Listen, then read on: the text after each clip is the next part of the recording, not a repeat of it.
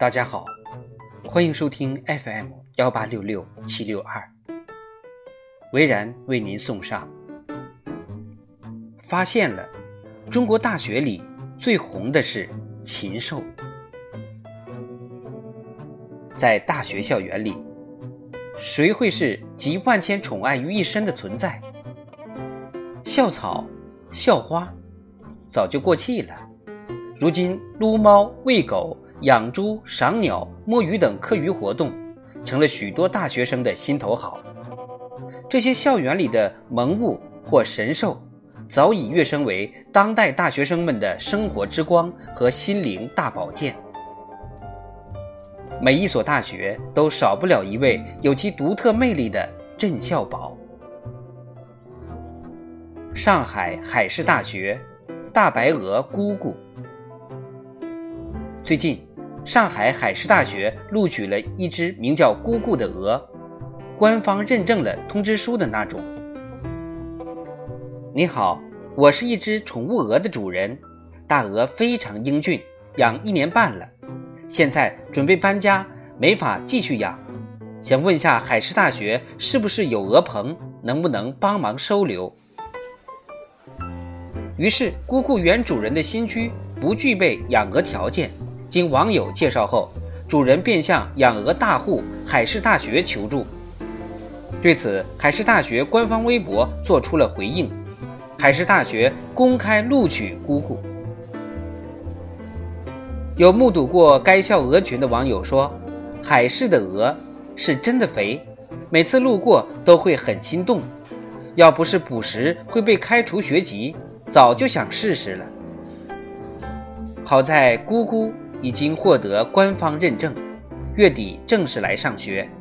接下来只管专心做学术就行，不用担心鹅身安全了。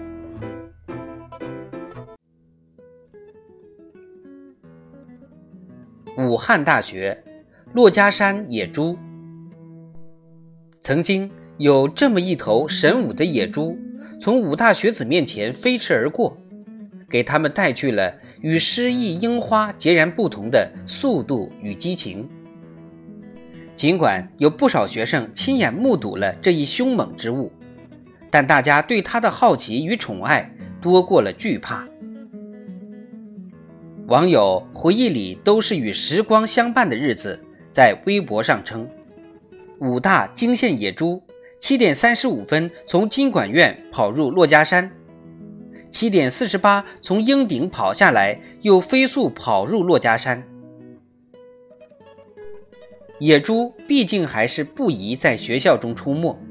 据媒体报道，出于安全考虑，公安人员率猎捕队从一天的上午九点开始，搜索至中午一点五十才发现它，并被猎狗围住。至此，五大野猪长达一年的表演落幕。但他在珞珈山下舞动过的神话，至今仍在延续。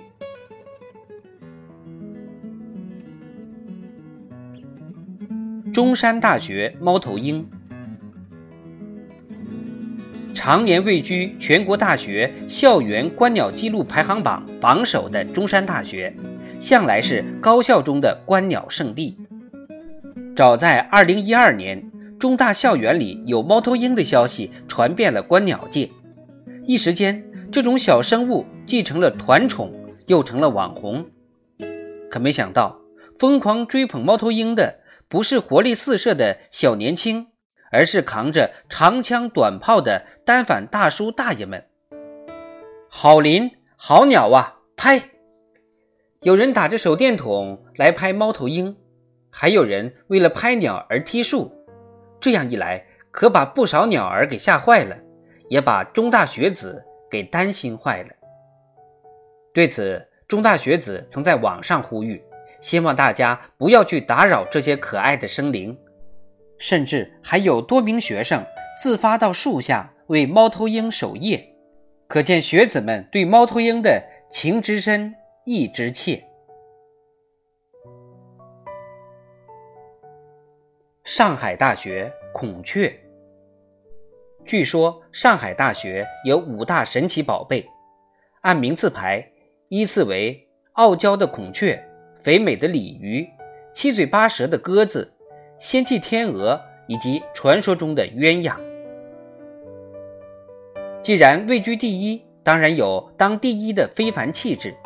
早前，据《新闻晚报》报道，上海大学校内所养的这只孔雀，曾偷偷跑出笼子，闲逛于校园内，气定神闲，悠然自得，对笼外的生活毫无畏惧。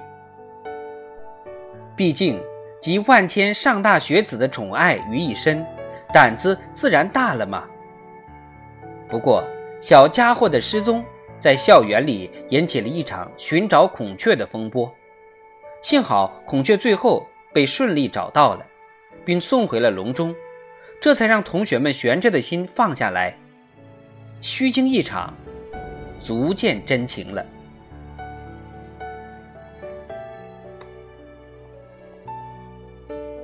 北京师范大学乌鸦，一到冬天傍晚。北师大的天空不时会猝不及防的黑压压一阵，不是北京变了天，是师大天使集体飞来了。受热岛效应的影响，白天乌鸦们爱飞到郊外农田或垃圾场觅食，晚上则飞回城里休息。由于位置好，植被佳，北师大一带成了北京乌鸦最集中区域之一。乌鸦的青睐，一方面用行动点赞了北师大的生态环境，可天使一多，稍微没绷住，难免会变成天使。在不少北师大学子的回忆中，乌鸦成了四年中必不可少的一部分。没在北师淋过乌鸦时，都不好意思说自己是北师人。华南理工大学鱼，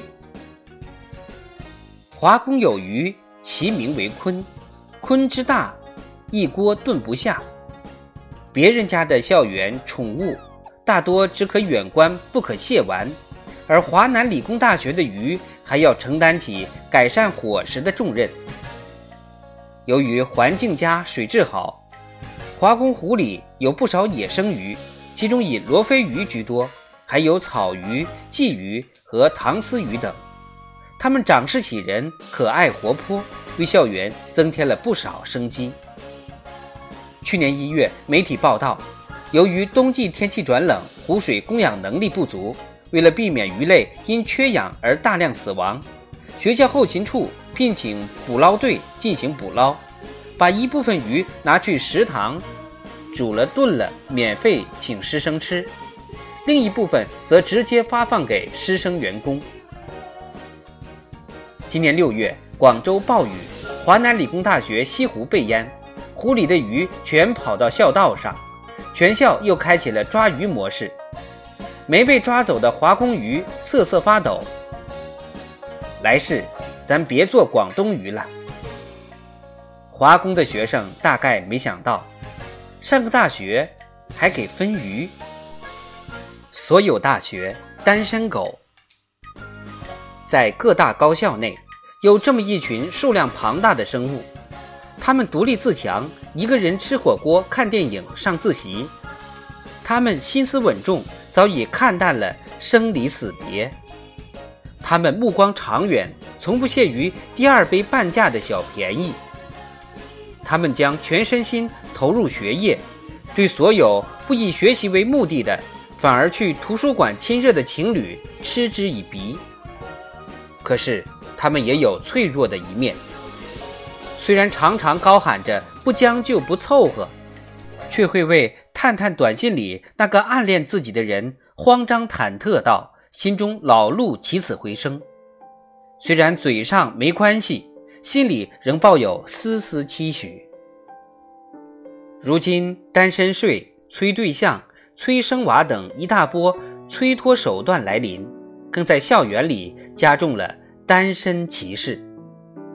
所以，先不用关心别人了，你自己就是需要被宠爱的第一名啊！